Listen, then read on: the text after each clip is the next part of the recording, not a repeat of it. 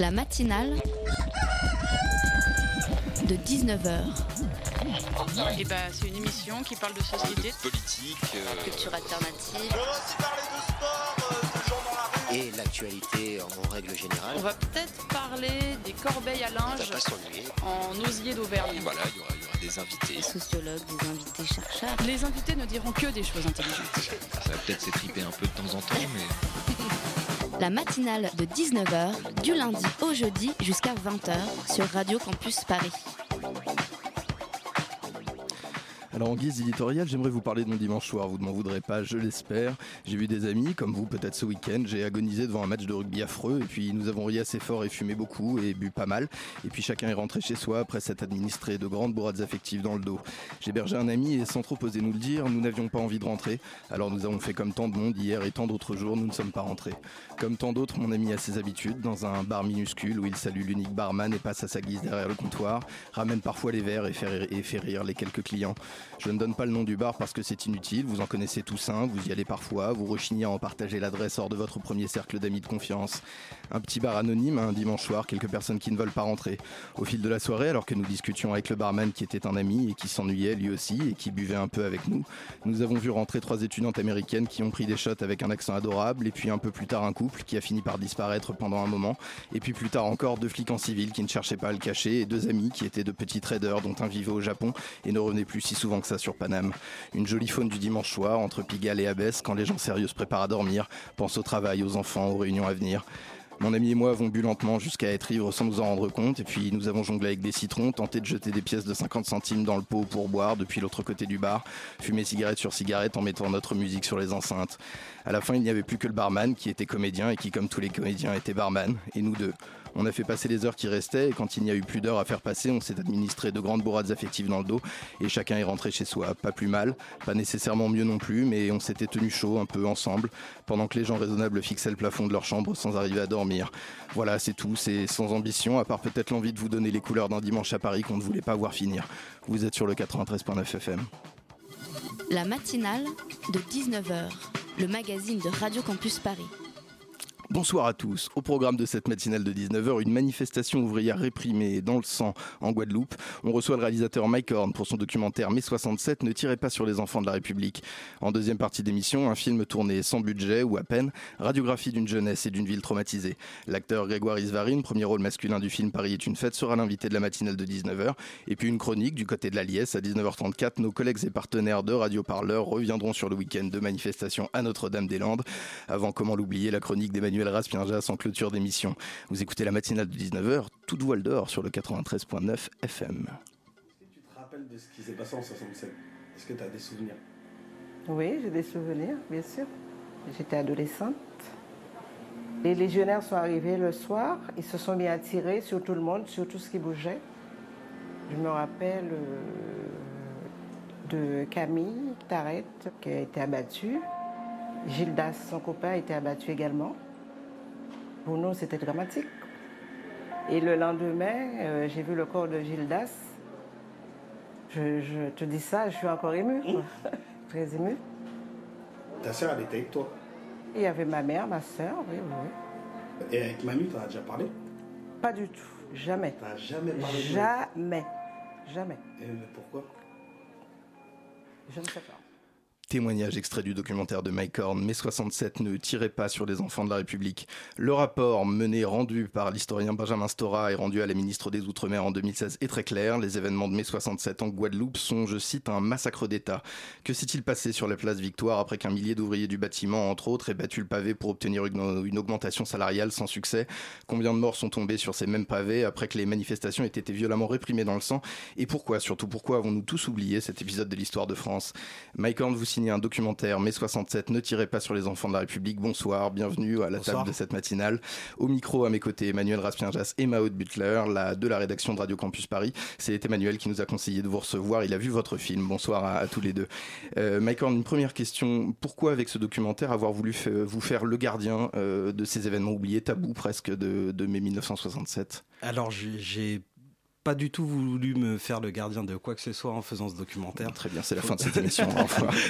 Non, non, parce que en fait, j'ai pas la prétention du tout d'être historien, comme je le dis assez souvent. Mhm. Euh, d'une part parce que dans cette histoire il y a pas mal de flou et que euh, je, je pense pas euh, pouvoir faire la lumière sur tous les flous. Moi j'ai juste voulu en parler pour que ce soit pas une histoire totalement oubliée, pour pouvoir la transmettre. Et même moi je pense que ça m'a beaucoup aidé à savoir euh, d'où je viens, pour savoir où je vais aller et qui je suis aujourd'hui. Emmanuel Raspiendas. Oui, euh, du coup, c'est ce qui m'intéressait de savoir, c'est que votre documentaire commence et vous expliquez que ça fait à peu près quoi six ans que vous avez été mis, euh, finalement, euh, j'allais dire mis dans la confidence parce qu'il s'agit de ça. Et du coup, euh, comment est-ce que vous l'avez appris? Parce que vous allez directement au témoignage, mais vous racontez pas. Oui, c'est vrai. Alors, je- moi, je l'ai appris par hasard. En, j'étais co-auteur d'un, autre documentaire sur le. Sur, on- en fait, j'étais co-auteur d'une, série documentaire sur les carnavals du monde, et, et on tournait le, documentaire sur le carnaval de Paris. Et le carnaval de Paris est organisé par la par la communauté euh, antillaise euh, de Paris. Euh, et c'est au hasard d'une discussion qu'on m'a appris ces événements en Guadeloupe, en Martinique et en Guyane. Et petit à petit, je m'y suis intéressé et par hasard, en me documentant, en regardant un documentaire euh, euh, qui, euh, qui est très factuel, euh, j'ai appris que des événements s'étaient passés dans la rue où habitait ma mère. Et donc, en demandant à ma mère ce qui s'était passé, j'ai appris qu'elle était témoin de ça et, et victime de, de ces événements par ricochet. Est-ce que vous pourriez nous les détailler, justement, nous les raconter un petit peu pour nos auditeurs, les événements Bien de, ces événements de 1967 Euh, alors, je- je- je- on, peut les prendre à rebours. Moi, je vais prendre d'abord le. c'est une période où, un cyclone super important euh, ravage l'île, donc euh, euh, la vie est très difficile. Euh, Il y a un, problème. euh, Enfin, il y a un événement raciste qui a lieu en, mars euh, 68 d'abord, euh, qui met l'île euh, dans une espèce de confusion et d'ébullition. C'est-à-dire que euh, il y avait un, un- un- un commerçant blanc qui a fait attaquer euh, gratuitement son chien, un infirme noir devant euh, qui, qui cirait les chaussures de passants devant devant son magasin, et ce qui crée une, une petite une grosse tension sur ouais, sûr.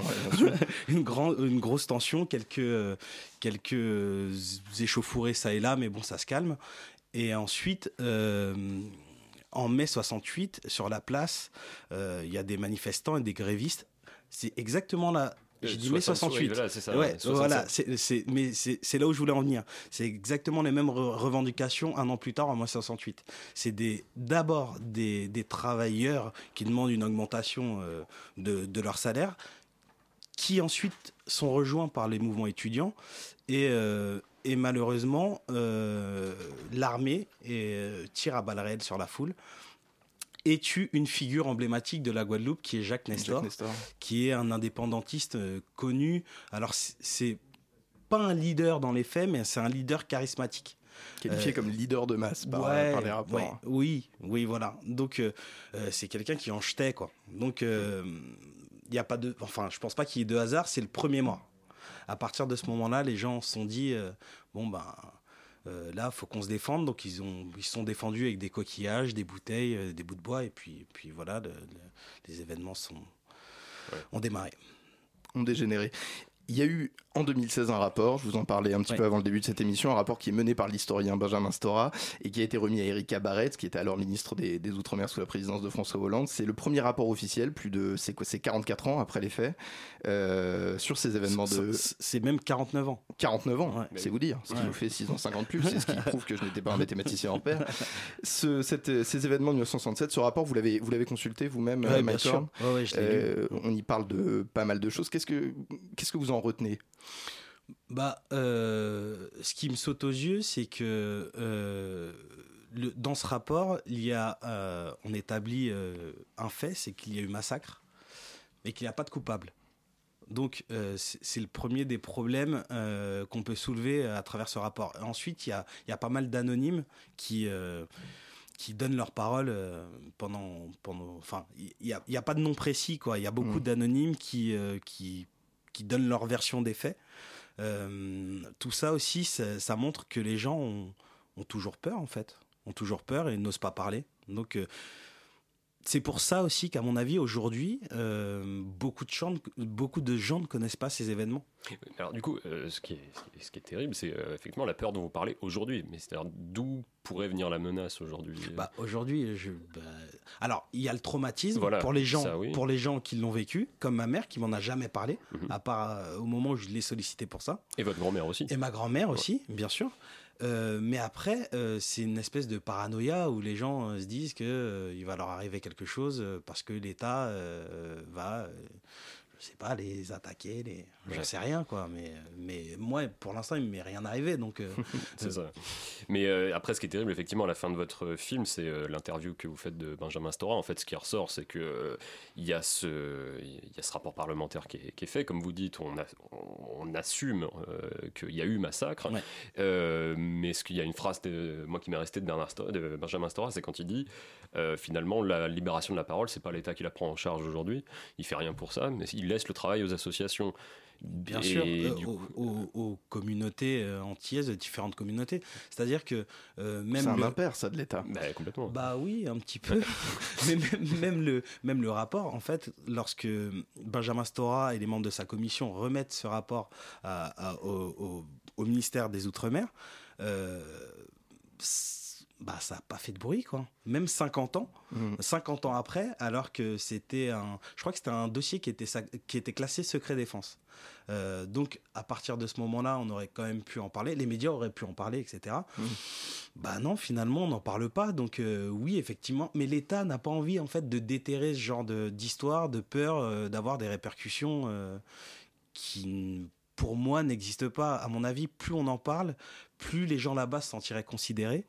Et, et, c'est une manière de, réparer, euh, peut-être d'amender un petit peu, de s'amender pour euh, les erreurs faites dans bah, ce passé colonial français qui, euh, qui bah, n'en finit plus de nous rejaillir au visage, bah clairement. Là. et puis tout simplement éduquer, c'est-à-dire que autre chose qui ressort vraiment de votre film, c'est c'est souvent une expression, je veux dire qu'on utilise, on va dire de façon un peu passe-partout, mais c'est que l'enjeu d'une société et des, et des individus, c'est de se connaître soi-même, de connaître d'où ils viennent. Et vraiment dans votre film, on, on voit l'importance que ça a, cette notion d'éducation, c'est-à-dire qui est pris en charge effectivement par une association comme Akio ouais, que bien vous sûr. filmez. mais même pour moi, hein, je pense que ça a mm. été une espèce de psychanalyse euh, d'avoir fait ce film, puisque euh, parce que moi je me enfin je me considère je pense qu'il n'y a pas plus parisien que moi moi je suis bon quand on me voit comme ça peut-être pas mais ouais je suis moi je suis totalement parisien donc euh, moi un tout bonnet qui quand même ouais, voilà. c'est ça mais mais mais moi avant de d'avoir tourné ce film ça faisait 18 ans que j'étais pas retourné en Guadeloupe donc je pense que j'avais besoin de, de ça pour y retourner, de, besoin de, de, regarder en face mon passé, mes origines, ma culture.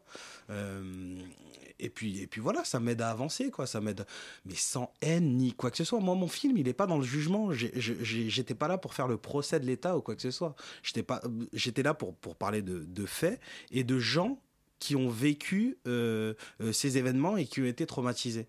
J'ai juste envie de, j'avais envie de leur donner la parole même. Mode Butler. Et ce rapport, du coup, n'a pas fait de vague, comme vous venez de le dire. Euh, mais même en Guadeloupe, là, l'année dernière, c'était quand même les 50 ans. Il y a eu un carnaval qui a été dédié euh, à la commémoration. Est-ce que la, parole s'est libérée? Alors, la parole se libère euh, en, Guadeloupe, heureusement, puisque même les, les profs moi, dans, dans, mon film, il y a, y a, un prof, qui s'appelle Sadi Sainton. Mais bon, c'est particulier parce qu'il est le fils d'un de, de, d'un des leaders euh, indépendantistes de l'époque. Mais, mais il me disait que, que certains professeurs, même de maths, d'histoire, de français, prenaient, euh, prenaient en charge le. le, le, enfin, parler à, leurs élèves de ces événements pour les, éduquer, hein. là-dessus. Mmh. Donc euh, oui, petit à petit, la parole se libère. Mais quand même, moi, très souvent, j'ai été... Euh, il y a des gens avec qui je parlais de ces événements dans la rue, euh, mais hors caméra. À partir du moment où je leur demandais d'être interviewés face caméra, bah, ils étaient plus très chauds, quoi. 49 ans d'Omerta, vous restez avec nous, euh, Mike Horn, pour la deuxième partie de cet entretien à suivre. Tout de suite, c'est les sélections musicales de Radio Campus Paris. Vous écoutez la matinale de 19h.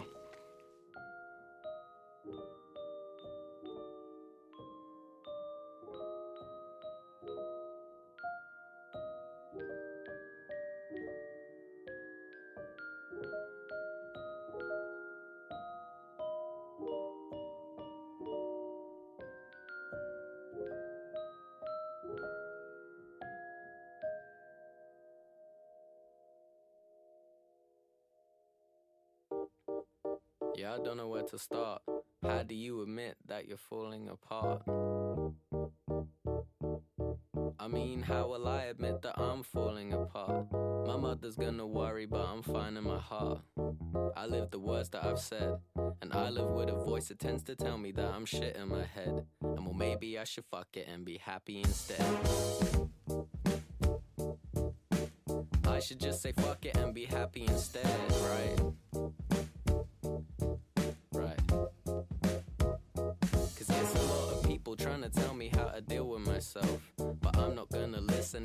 Mention my health. I don't care, don't tell me and don't text me. Cause that kinda shit upsets me, just kind of affects me. And it's bringing me down, and I'm not gonna lie. These days I prefer to just not be outside. And these days I just end up spending all of my time with my girlfriend. But to be honest, I think that's alright. Cause time keeps rolling and I'm just making songs. I'm doing my best, uh, still find myself stressed. Sure where I belong. I'm starting to rust, don't know who to trust. Don't trust anyone, not even me. Some people concentrate on style too much, but I think I just force myself to smile too much. And that should soon end for the best. Yeah, I wanna live my life with no stress, love life and feel blessed. Like, it's kind of funny on the inside. I'm trying to be a man, but really I'm just a little child. Shit. And that's pretty much it. Yeah, that's pretty much it. Is there anything else? Yeah, my jaw hurts a lot because I grind it with stress. Uh-huh. I was an idiot recently and lost a lot of my friends. Uh. Nothing brings me joy and nothing makes me smile. Being at school makes me aware of how I haven't been myself in a while. Uh-huh. And I wonder what it was like to be 11. Wonder if there's such a thing as life after death, such a thing as heaven. And every now and then I think about the fact that I'd become a legend if I died at 27. Rex Orange Conti de Uno à l'instant sur Radio Campus Paris, c'est la matinale de 19h. La matinale de 19h, le magazine de Radio Campus Paris.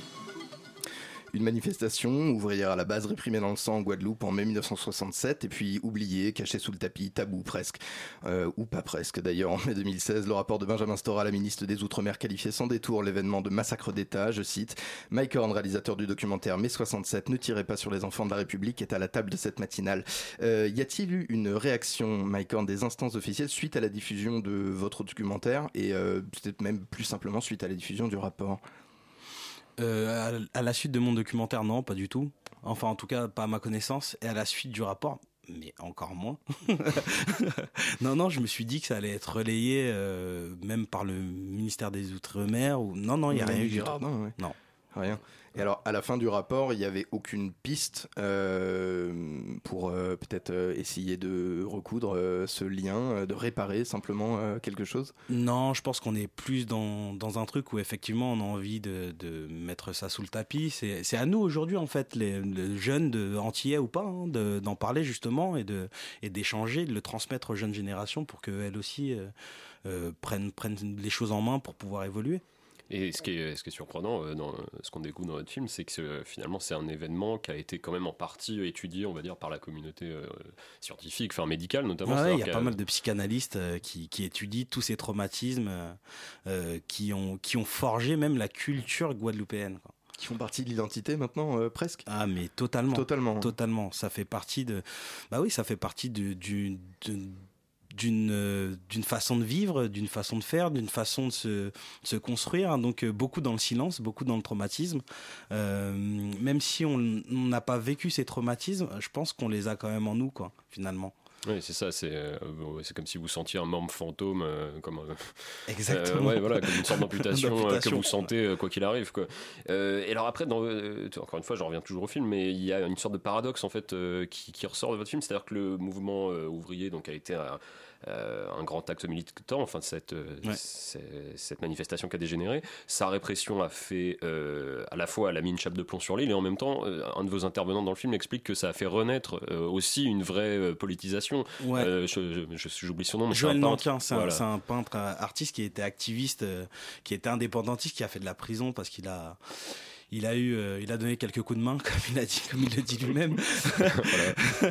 mais, mais effectivement, euh, oui, alors il y a eu des, des, grands coups donnés derrière la tête des Guadeloupéens, mais mmh. ça a aussi permis à, à, à, la jeunesse de se dire bon bah qu'est-ce qui se passe?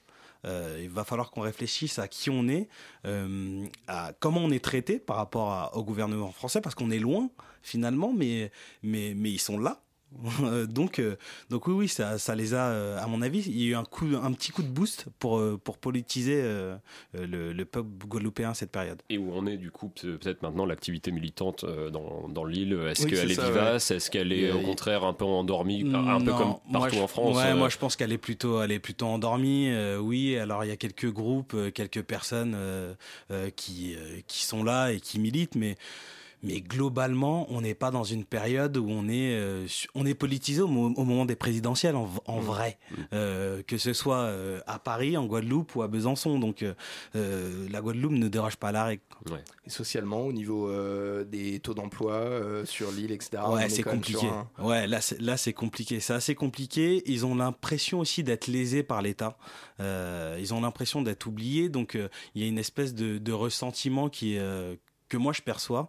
Euh, c'est assez compliqué euh, pour la jeunesse. De, je crois qu'il y a un taux de chômage qui est quand même super élevé. Mmh. Euh, donc oui, c'est bah, c'est compliqué pour eux. Quoi. De toutes les réactions que vous avez recueillies pour votre documentaire, quelle est l'impression générale vraiment qui s'est qui s'est dégagée de la part des témoins que vous avez pu interviewer, des gens qui étaient sur place, le sentiment prédominant vraiment que vous avez pu enregistrer? J'en sais rien. Je crois que c'est une tristesse, en fait. C'est une profonde tristesse qui est ancrée en eux. Une, mélancolie, même, je dirais. C'est une espèce de mélancolie, mais je le vois à travers les interviews et les, différents intervenants. Il y, en a qui, sont un petit peu plus. Euh, ou en couleur que d'autres, mais une espèce de mélancolie toujours qui est là. Euh, et ils sont profondément marqués par ça, qu'ils l'aient vécu de près ou de loin, qu'ils aient vu euh, ces, morts ou pas euh, devant eux, que ce soit des personnes de leur famille ou pas. ils ont vraiment l'impression d'avoir été bah, d'avoir été euh, blessé par l'État français, quoi, euh, impunément. Hmm. Et, euh, et puis d'une certaine façon blessé par l'histoire au très long terme, parce que, encore une fois, j'en reviens à ce, psychiatre que vous interrogez qui raconte que finalement, ce massacre a, une résonance avec, directement avec l'esclavage. Il y, a, il y a 200 ans avec un autre massacre. Exactement. Si en fait il y a eu l'abolition de l'esclavage qui était qui était faite, donc euh, et, l'esclavage a été réinstitué par Napoléon le 26 mai, le 20, le 26 mai 1802. Donc comme quoi les dates en plus euh, ont une, petite euh, coïncidence. et bon déjà, à mon avis, d'être libre un jour et, et, et re-esclave le lendemain, à mon avis, ça doit être assez traumatisant. Et, et, oui, c'est comme une, ils le prennent comme une piqûre de rappel en fait. S'il n'y avait pas eu euh, l'esclavage, peut-être que euh, ce massacre n'aurait pas eu euh, tant de résonance sur, le, sur les Guadeloupéens. J'aimerais revenir sur le rapport parlementaire, enfin la commission qui a été demandée donc par Eric Abarit, actuel à l'époque ministre pardon sous François Hollande des, des outre-mer. Il est alors juste le, rapport n'a pas été demandé par elle, il a été demandé ah. par François Hollande oui, c'est ça. Être juste, l'initiative du président de la République. Voilà, mais euh, je crois que c'est au moment de sa campagne présidentielle.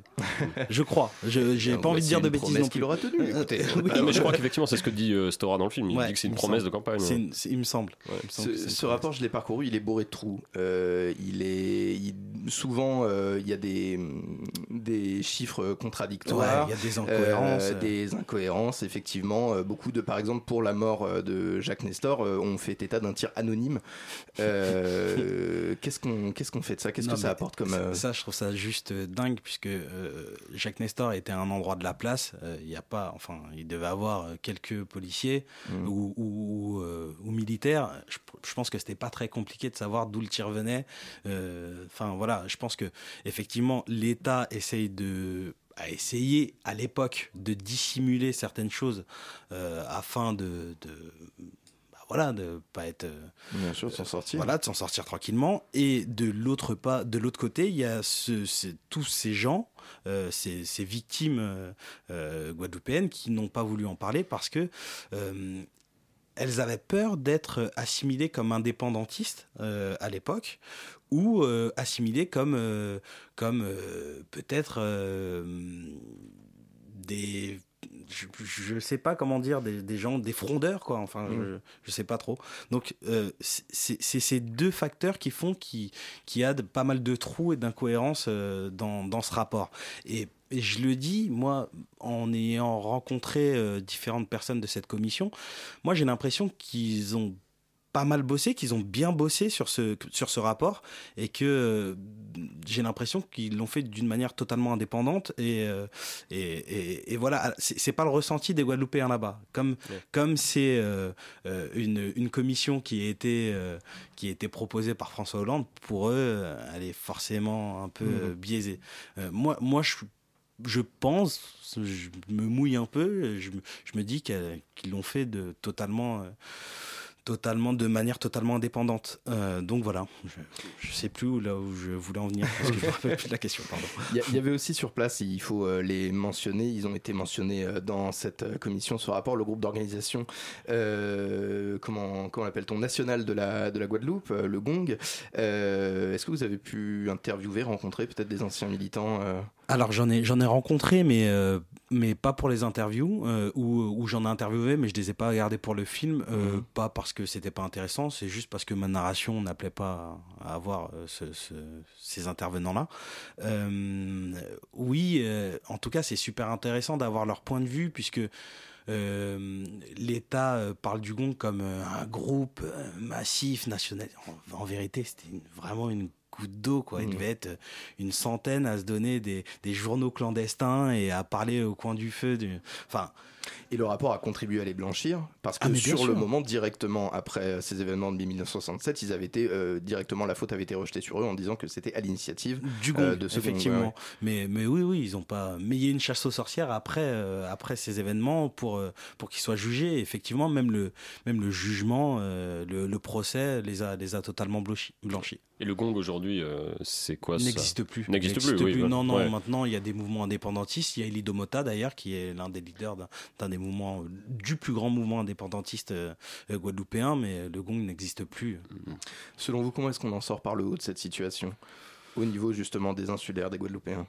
Euh, ben, en continuant à faire des événements. Alors pas uniquement le carnaval, parce que effectivement le carnaval, alors euh, oui, c'est euh, la catharsis, il a son importance, il a son importance, etc. Et ça fait partie de la culture. Donc oui, il faut continuer ça, mais c'est c'est aussi en faisant des, des, des, des, livres, des films, des poèmes, en en parlant dans la rue, quoi aussi, tout simplement, en en parlant en famille, en en, en parlant avec avec ses, ses, parents, ses grands-parents, ses enfants. c'est par là qu'on s'en sortira le mieux, puisque pardon, parce que je, pense, je pense que de toute façon, il ne faut pas attendre de l'État quoi que ce soit par rapport à cet événement, quoi que ce soit. Autant le, autant euh, faire les choses par soi-même. Mmh. L'éducation et le partage contre la violence, c'est une solution qui me plaît. Merci à vous, Mike Horn. Vous étiez au micro de la matinale de 19h. Je le rappelle, votre documentaire Mai 67, Ne tirez pas sur les enfants de la République. Il a été diffusé sur François. Il va y avoir une rediffusion. C'est ça. À quelle date? Le 13 février, euh, le 18 février, excusez-moi, à 21h. 18 février à 21h. On sera au rendez-vous. Merci à vous. De la musique tout de suite sur Radio Campus Paris. Et on se retrouve avec nos confrères de Radio Parleur pour évoquer les célébrations de Notre-Dame-des-Landes. Vous êtes sur le 93.9 FM. Ансамбля песни и пляски советской армии. Борис Александров на слова Сергея Острового. Песня о Ленине. Солист, заслуженный артист республики Константин Герасимов. Дирижирует народный артист Советского Союза Борис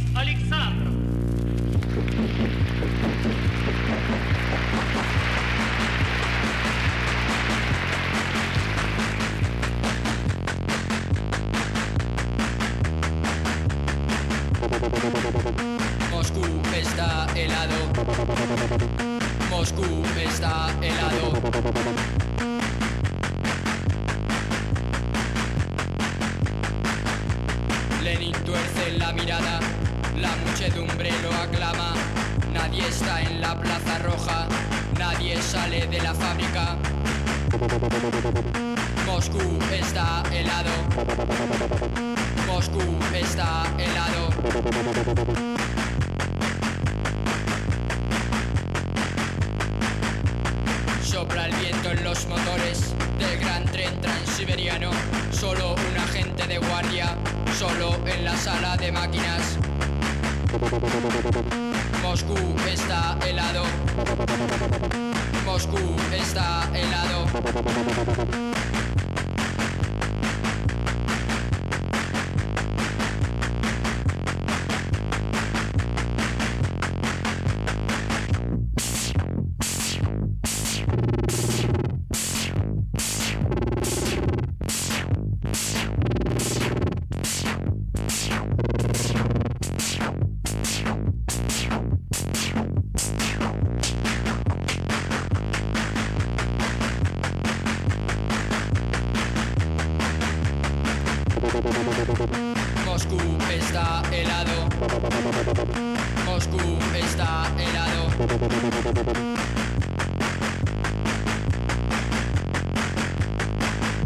Descansan las fresadoras, los puentes vulcanizados, las cintas transportadoras, los ejes y las poleas.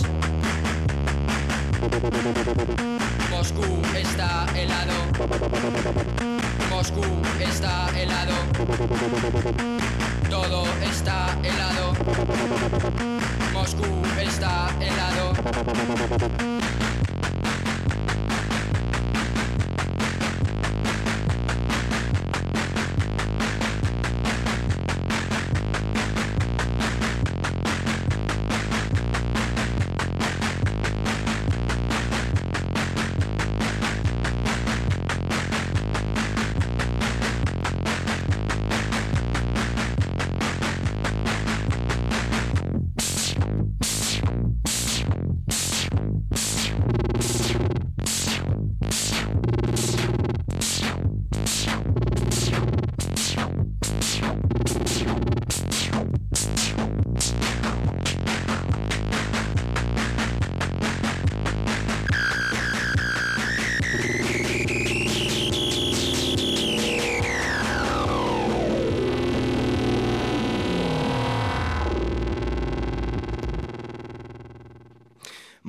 Helado de Splendor Geometrico, Radio Campus Paris, il est 19h33.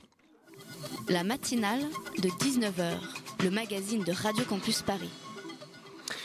Antoine euh, de Radio Parleur est avec nous en studio. Tu rentres de Notre-Dame-des-Landes. Tu y étais pour Radio Parleur et Radio Campus Paris pour une émission en direct de la ferme de Bellevue, là où avait lieu, si je ne me trompe, un grand rassemblement festif ce week-end. Qu'est-ce qu'on fêtait exactement? Alors tout à fait, tout à fait. On fêtait l'abandon du projet d'aéroport qui met fin à 50 ans de lutte. Plus précisément, c'est la fin de la DUP, la déclaration d'utilité publique qu'on fêtait. Alors la DUP, c'est une procédure administrative en droit français qui permet de réaliser une opération d'aménagement, par exemple un aéroport, sur des terrains privés en les expropriant précisément pour cause d'utilité publique. Cette déclaration est arrivée à échéance le 9 février 2018, donc on peut le dire, le projet d'aéroport est maintenant définitivement enterré avec son expiration. Et c'est ça que les 30 000 personnes présentes sur la zone étaient venues fêter. 30 000 Et oui, 30 000 selon les organisateurs, 8 500 selon la préfecture. Comme d'habitude. Et les organisateurs et les organisatrices ont donné une forme vraiment carnavalesque à leur célébration. Une espèce d'immense maquette d'avion de plus de 20 mètres de long a été brûlée au centre d'une ronde où des centaines de militantes et militants chantaient leur joie. Des maquettes géantes de salamandres et de tritons, les animaux totems de la lutte, euh, ont été réalisées et des concerts et des marches dans les bois. Vraiment, tout était fait pour que la fête soit belle. Donc ça y est, on peut enfin le dire, c'est une victoire des zadistes contre le gouvernement. Alors évidemment, c'est plus compliqué que ça. Si la page de l'aéroport est bel et bien tournée, l'histoire de ce territoire reste à écrire. Et c'est bien ça qui va se jouer dans les prochains mois. Que vont devenir la zone et ses habitants, ses habitantes? Pourront-ils rester sur la zone et continuer à développer ce qui est devenu avec les, années une un véritable laboratoire d'expérimentation agricole, sociale et culturelle? Ou le gouvernement mettra-t-il à exécution sa menace d'expulser tous les occupants illégaux à la fin de la trêve hivernale le 31 mars? Alors justement, quel est l'état euh, d'esprit de- des occupants, de- des occupants, leur soutien face à cette menace? Alors ce qu'il faut comprendre, c'est qu'à Notre-Dame-des-Landes se sont cristallisés vraiment deux mouvements distincts, même si évidemment ils ne forment pas deux blocs homogènes. D'un côté, on a celles et ceux qui, qui luttaient contre l'aéroport, et de l'autre, celles et ceux qui combattaient l'aéroport et son monde. C'est-à-dire qui faisaient du projet de Vinci un symbole euh, du système libéral plus large qu'il voulait, qu'il voulait combattre. Et dans cette deuxième partie du mouvement, il existe une vraie crainte de se faire lâcher en quelque sorte maintenant que le projet a été abandonné. D'un autre côté, aujourd'hui, toutes les composantes du mouvement affirment vouloir donner du temps à ce territoire, notamment pour que ce soit celles et ceux qui vivent là, agriculteurs et zadistes, la précision est importante, qui puissent décider de la forme qu'ils veulent donner à leur avenir. C'est ce que nous a affirmé au micro, par exemple, Dominique Fresneau, vice-président de l'ACIPA, l'association, attention, l'association citoyenne intercommunale des populations concernées par le projet d'aéroport de Notre-Dame-des-Landes. Vous l'avez bien dit. Rendez-vous donc en avril, euh, à la fin de la trêve hivern- hivernale, pour connaître la réponse du gouvernement et la réaction des occupants et des occupantes. Je vous propose d'ailleurs d'écouter Jean-Joseph. Lui, il habite sur la ZAD depuis 6 ans. On est venu ici contre un projet d'aéroport. En étant contre ce projet, on a développé des choses euh, qui sont en totale contradiction, en totale opposition avec ce qui peut se faire à 10 km d'ici, en gros. Et euh, on est aujourd'hui sur la première manif où il y a plus l'aéroport comme étant le, le truc qui va faire que les gens viennent, où là c'est clairement une manif pour, euh, pour poser le rapport de force, pour que ce qui s'est créé ici pendant ce temps de lutte continue à exister, il va falloir qu'on continue. Et, et aujourd'hui, pour, j'espère, une majorité de gens qui viennent ici, il y a cet aspect victoire, mais on a déjà plutôt fêté au moment de la, euh, au moment de la décision de, de- notre premier sinistre. Et, euh, et par contre, là, ben, ouais, la, la guerre elle continue, il y a encore plein d'autres luttes, il y a des migrants à 20 bornes d'ici, il y, a des, il, y a des, il y a des gamins de 14 ans qui dorment dans la rue, il y a tout ça, il y a... Enfin, j'ai pas besoin de faire la liste, il suffit que les gens ouvrent leurs fenêtres pour voir ce qui va pas. hein. Et euh, ben, on va continuer à lutter contre ça, parce que pour lutter contre ça, euh, je pense qu'on a besoin vraiment d'un territoire. Et en attendant, rendez-vous sur radioparleur.net pour revivre en intégralité notre émission tournée en direct de la ZAD samedi et les images, bien sûr, de nos photographes Marc Estio et Claire Dietrich à retrouver en ligne. Merci à vous Antoine, ouvrez vos fenêtres. Je le rappelle, on vous retrouve sur le www.radioparleur.net avec comme toujours du reportage et notamment en ce moment un focus sur les réfugiés qui occupent l'université Paris 8 à Saint-Denis depuis plus d'une semaine. Vous écoutez la matinale de 19h. La matinale de 19h, le magazine de Radio Campus Paris. Du lundi au jeudi jusqu'à 20h. De trois ans de tournage, quatre ans de conception, un projet né en 2014 et s'intégrant finalement à un Paris traumatisé par une succession d'attentats, une équipe réduite, zéro financement à la base, mais des plans improvisés, des plans volés, des plans qui au fil du temps, du talent font, un film professionnel. Le long métrage Paris est une fête se veut le 109 du cinéma français. Vous avez peut-être fait partie des 2 millions et demi de personnes qui ont visionné l'appel à financement participatif sur Facebook. Euh, À la table de cette matinale, Grégoire Isvarine, premier rôle masculin, et Paul Saïsset de l'équipe du film. Je reste flou parce que si vous en assurez aujourd'hui la communication, comme on se le disait un petit peu plus tôt, il me semble que vous avez été extrêmement actif et présent lors de ces trois années de tournage. Un film de bande, donc, qui est une étiquette qu'on voit revenir dans les médias et que vous avez su utiliser à votre avantage ce côté nouvelle, nouvelle, nouvelle vague. Bonsoir à vous deux, bienvenue. Bonsoir. À mes côtés, Simon Marie de la rédaction de Radio Campus Paris. Bonsoir Simon, bienvenue Bonsoir. également. Merci. Messieurs, ma première question, qu'en faites-vous de cette étiquette euh, nouvelle vague que euh, j'ai vu passer dans l'intégralité des médias dont je me suis servi pour préparer ce- cette émission Le 109, vous l'acceptez? Elle vous convient? Bah, on espère juste que ce sera peut-être une vraie nouvelle vague et pas une vague, enfin quelque chose de plus vague que nouveau. non, je rigole, je, je cite. Non, euh, mais sans- pour être un peu plus sérieux, euh, on- il y a plein de, il y a plein de choses qui ont déjà été faites euh, un peu dans le même esprit. Il y a plein de courts métrages, il y a plein de, il y a plein même de longs, euh, peut-être qui qui n'ont pas l'audience euh, qu'ils mériteraient d'avoir et qui ont été faits sur le sur le même principe.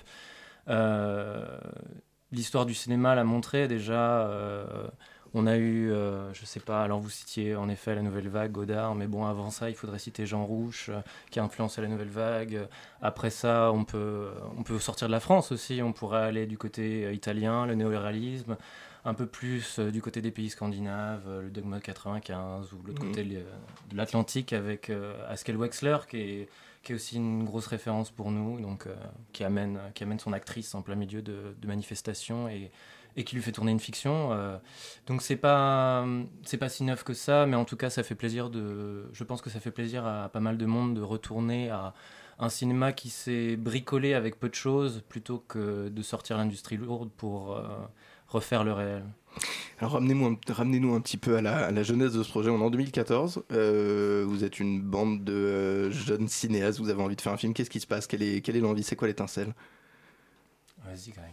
Allez, Greg. L'étincelle, euh, Grégoire. je dirais que elle part de toute façon d'Elisabeth Vogler, puisque réalisatrice. C'est exactement et, et à l'initiative du projet, qui, euh, parce que justement on est une bande de copains, qu'on n'a pas de moyens, qu'on est plus ou moins en train de finir les, nos formations respectives ou, ou pas, mais Vous sortez d'école de cinéma, enfin, je sais que vous, En vous avez 2014, fait le j'y suis encore. Vous y êtes encore, vous êtes au Exactement. conservatoire Euh, non, j'étais euh, à cheval entre l'ENSAD à Montpellier et le conservatoire. Bah, bref, oui, j'étais encore en formation en tout cas. Et, et même si Elisabeth, pour elle, c'était plus le cas, on s'est, enfin, c'est parti de son projet. On habitait ensemble. Euh, et, et à l'époque, j'étais en couple avec Noémie. Du coup, c'est tombé sous le sens. On est deux comédiens, on, on est des amis d'enfance. Ben, elle nous a proposé ce projet. Et évidemment, c'est toujours agréable quand on est comédien d'avoir euh, ben, des des réalisateurs, réalisatrices, euh, scénaristes ou quoi qui nous Qui font s'intéressent à confiance, ouais, s'intéressent à nous. Et là, c'était parce qu'on était amis, mais c'est un coup de chance en fait. Ce scénario, euh, pardon, allez-y, allez-y. Ouais, et ça part, euh, ça part vraiment de l'idée euh, d'un court métrage en fait à la base. Euh, Il y avait l'idée de cette déambulation dans la ville. Euh, Ça s'est fait autour euh, d'une fête de la musique puisque c'est quand même un événement, un événement incroyable à Paris, les fêtes de la musique. Donc ça est parti d'une déambulation de 3-4 heures autour du canal Saint-Martin. Et, euh, et en fait, euh, Au lieu de la fête parisienne, je le précise pour nos auditeurs. et à partir de là, oui, mais je me suis dit que la déambulation sur Canal Saint-Martin, pour les Parisiens, c'est marqué par l'alcool et par effectivement la déambulation. euh. Exactement, exactement. Et, euh, et du coup, Elisabeth venant aussi du documentaire, il y, a, il y a toujours eu cette idée de, de pouvoir se fondre dans ce qui se passait autour, dans ce qui se passait dans la ville. Et, et cette déambulation, ben, on s'est dit qu'il fallait la réitérer, on s'est dit qu'il y avait quelque chose d'intéressant quand on regardait les images, que ça nous déconnectait un peu de, euh, de ce qui s'était passé à cet instant-là, tout en étant complètement connecté avec ça. Et on s'est dit qu'on allait réitérer, peut-être aller dans des dans des dans d'autres événements. Et après, bon, euh, les événements nous auront attrapés aussi. C'est vrai parce qu'il y a toujours eu aussi de la part d'Elisabeth une volonté de, de filmer en mouvement, en fait, d'avoir des images et- et la caméra, donc le point de vue, aussi en mouvement. Et euh, la fête de la musique, les déambulations, euh, comme disait Paul, ça s'y prête euh, parfaitement. Simon Marie. Euh, oui, parce que euh, le, on voit sur euh, pas mal de, de, dossiers, enfin de, de sites ou d'articles de, presse qui ont, qui ont parlé de vous, euh, que vous avez écrit, euh, du coup, comme vous le dites, euh, le film en mouvement, c'est-à-dire euh, ça s'est dessiné euh, au fur et à mesure que vous l'avez tourné. euh, et comment ça se passe de ce point de vue-là euh, Est-ce que vous aviez toujours des moments clés par rapport euh, aux personnages que vous aviez ou, euh, Il y avait une trame de scénario, c'est ça, C'est ça, est-ce que vous aviez une trame de base euh, Comment ça se passait? On avait une trame relativement floue et euh, comme tout le reste du film qui s'écrivait au fur et à mesure.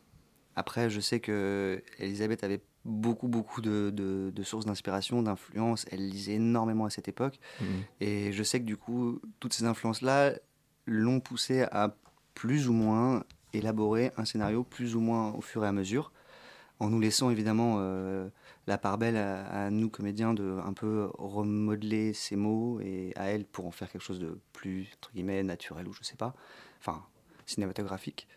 Mais euh, oui, ça, ça, non, et en fait, il n'y a pas vraiment jamais eu de scénario en tout cas préécrit. Parce, parce que par rapport euh, à l'actualité, euh, enfin vous, vous, vous aviez un désir, euh, enfin il y a un désir qui est venu avec euh, les événements qui, qui sont survenus à Paris. euh, Alors voilà, aussi, ouais, je sais euh, que je- vous n'aimez pas trop qu'on associe précisément le film aux attentats, mais vous, vous évoluez effectivement pendant trois ans dans une ville qui elle-même change. Comment est-ce que vous utilisez ça?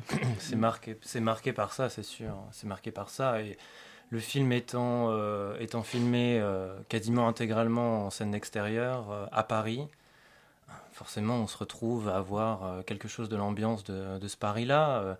et c'est pour ça que, oui, on est un peu sensible avec, cette question-là, parce que ça serait tellement, serait tellement facile de, faire de la communication, et je connais bien le sujet, sur, sur justement ce Paris post-attentat ou quoi que ce soit. Mais on n'a jamais traité frontalement euh, la question des attentats dans le film. Et il n'est pas question de le faire, en fait, puisque on pense que c'est c'est aller dans le mur que de faire ça, en fait. C'est... euh, un manque de déontologie, c'est un manque de, plein de choses. Et pour nous, euh, pour traiter ce sujet de manière détournée à travers, à travers la vie des jeunes à cette époque-là, euh, c'est beaucoup plus sensible, c'est beaucoup plus juste. Mmh. Euh, Beaucoup plus juste, effectivement, dans le sens que c'était des attentats qui marquent maintenant l'arrière-plan quotidien, donc Ouais. euh, en utilisant le. Ouais, ouais. Du coup, euh, du coup, ça pouvait être, euh, ça pouvait être bien sûr des, des- des grands événements qui sont liés à ces, à ces attentats, comme la marche Charlie. Bon, aujourd'hui, c'est- pas grand-chose en fait dans le montage cette, cette marche. Euh, mais, euh, mais ça s'est ressenti aussi à travers d'autres choses. Euh, les, manifs interdites de la loi au travail, c'est c'est pas rien en fait. Et, et ça, ça, ça a une place, euh, ça a une place importante, euh, c'est une place importante dans le film. Justement, euh, cette scène que vous pouvez voir dans, euh, dans la vidéo de présentation où, on voit Noémie qui, euh, qui, qui nous explique euh, qu'elle est, euh, que le monde, que la ville représente sa paranoïa et l'angoisse de son personnage. Quand on passe dans le film, c'est euh, c'est justement euh, les manifs interdites euh, de la loi travail et c'est justement euh, elle qui se retrouve euh, là avec les lacrymos, les CRS, les ambulances qui passent à côté. voilà. Vous restez avec nous, messieurs. On continue bien sûr à parler du film Paris est une fête dans quelques instants, mais pour l'heure, place aux sélections musicales de Radio Campus Paris. Vous écoutez la matinale de 19h. Je m'incline devant votre bon goût.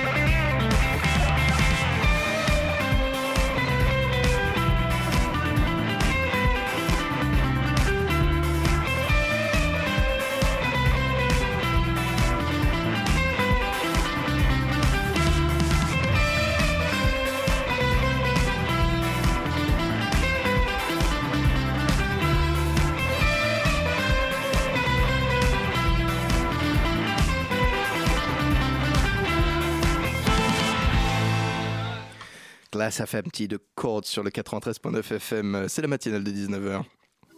La matinale de 19h, le magazine de Radio Campus Paris.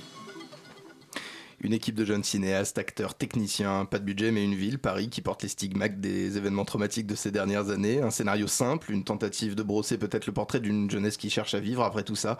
Au micro de cette matinale de 19h, Grégoire Isvarine, premier rôle masculin, je le précise, puisqu'il faut mentionner l'actrice Noémie Schmidt qui incarne votre compagne à l'écran, et Paul Saïsset euh, de l'équipe du film et qui aujourd'hui est à la tête de la communication. Justement, euh, Paul Saïsset, quelle était la, ré- la réaction initiale des boîtes de production? Vous avez porté ce projet au monde traditionnel du cinéma à la base? Oui, un peu. euh. J'ai senti. Il a souri. Non, euh, oui, un peu, bien sûr. euh, et j'ai souri un peu parce Vous que. êtes allé pêcher les financements un petit peu pour voir quand même. Euh, pff, non, mais si vous voulez, en fait, euh, les financements ne s'adressent pas, euh, pas à cette manière de faire. Euh, c'est ce qu'on essaie d'expliquer sur, euh, sur la page Kickstarter, c'est que euh, la philosophie même de ce, de ce film euh, fait que les financements ne sont pas adaptés à, à, à ce qu'on fait. Euh, pour avoir des financements du CNC, vous écrivez un scénario euh, dans des codes qui sont connus, euh, des, des auteurs de, de scénarios. Puis ensuite, vous le déposez et puis vous attendez des aides. Vous écrivez des dossiers Mhm. au préalable. Vous prenez, je sais pas, un an, peut-être un an et demi pour écrire un dossier et puis pour espérer que l'aide tombe. Et tout Euh, est là- bloqué en attendant l'argent, bien sûr. Exactement, exactement. Et là, nous, euh, on était sur quelque chose de très spontané, on était sur quelque chose qui, qui était maintenant, là, dans l'urgence, qu'il fallait filmer, et on ne pouvait pas prendre un an, euh, on ne pouvait pas se, se bloquer euh, la- l'accès à, à certains grands événements de masse euh, uniquement pour écrire un dossier. Donc on s'est jeté, on a, on a commencé à tourner, et, euh, et aujourd'hui... les aides qui existent en France, euh, qui sont, qui sont excellentes. C'est- génial d'avoir ce système, euh, le fonctionnement du CNC, c'est magnifique. Euh, vous regardez nos voisins italiens, espagnols, ils pleurent à côté parce Mm. que parce qu'il n'y a pas des aides comme ça qui existent. Bien sûr. Mais, euh, mais ça ne correspond pas à ce type de projet. Ça, ça, ça correspond à, à un format de, de projet euh, Plus traditionnel. plus traditionnel, plus écrit. Simon Marie. Euh, donc vous étiez sur la, donc vous n'avez pas entamé euh, vraiment de vraies recherches de producteurs finalement, de, de ce que je comprends, mais euh, aujourd'hui maintenant que le film euh, est, est en passe de, enfin le montage est presque fini, euh, vous, cher- vous avez cherché des financements, vous l'avez fait euh, sur du crowdfunding, c'est- C'est comment ça, ça, se dit comme ça comme ça, T'as vu quatre en anglais, voilà, Je du suis, bac, euh, euh. Financement non, participatif, j'ai eu sinon, plus, mais Financement, vous avez utilisé les financements participatifs, absolument, qui, ça a d'ailleurs été un succès. Il y a eu un buzz de vidéos d'abord C'est- sur c'est- Facebook. C'est toujours, puis- puisque c'est pas fini, mais On on, on encore, sur, rappellera à la fin, encore sur une vingtaine de jours là. Mais euh, oui, ça a été un, été un grand succès et à, à- à notre surprise, euh, les, les- les premiers, euh, on a, quand on a lancé cette, cette vidéo qui, a, qui a beaucoup buzzé sur, sur Facebook, donc la présentation du projet, les premiers jours, nous, au sein de l'équipe, on était là à se dire Ah, tu connais un tel qui a liké la page, un tel qui a liké le post et tout. Puis à chaque fois, on arrive à retrouver. À chaque fois, on arrive à retrouver. Trois jours après, c'était fini. C'était fini vraiment trois jours après et euh, le buzz a été totalement naturel. Nous, on a toujours refusé d'acheter des encarts sur Facebook. Comme vous pouvez voir, les, les contenus qui, a- qui, a- qui s'affichent avec un petit, Sponsorisé, ouais. voilà, petit, un petit contenu sponsorisé. On a toujours refusé puisque c'était allé à l'encontre de la, la démarche du film. Et en fait, euh, le buzz s'est fait totalement naturellement. Au départ, c'était les amis. On, alors, on a écrit plein de mails pour dire aux gens, euh, voilà, vous savez comment fonctionnent les réseaux sociaux, vous savez ce que c'est de faire des films quand on, quand on est un peu personne dans le milieu du cinéma. Il faut Mm. soutenez-nous, euh, faites-en parler. Et puis en fait, de fil en aiguille, Ça a le- fonctionné, le, hein. truc a buzzé. Quoi. Grégory j'ai une petite question, une dernière question. J'ai cru comprendre que vous aviez une formation classique. Qu'est-ce qu'on en garde pour un film comme celui-ci Qu'est-ce qu'on utilise? Euh, bah, c'est une très bonne question. Pas forcément, parce que ça demande. euh, Ça, bah, un petit peu, oui, parce que le fait d'être euh, présent et toujours à, l'écoute du partenaire, donc qui est quelque chose qu'on apprend au théâtre, dans une formation classique, là, on s'en sert parce qu'on doit non seulement être à l'écoute du partenaire, mais de la vie, la vraie, la réalité qui nous entoure et qu'on ne maîtrise absolument pas, qui elle-même ne sait pas qui on est. Et, et c'est un peu cette euh, capacité à réagir et à faire avec des incidents du réel, ça, je pense que oui, le, théâtre l'a un peu appris. Du reste, euh, pas je pense pas que ma formation classique m'ait particulièrement aidé là-dessus.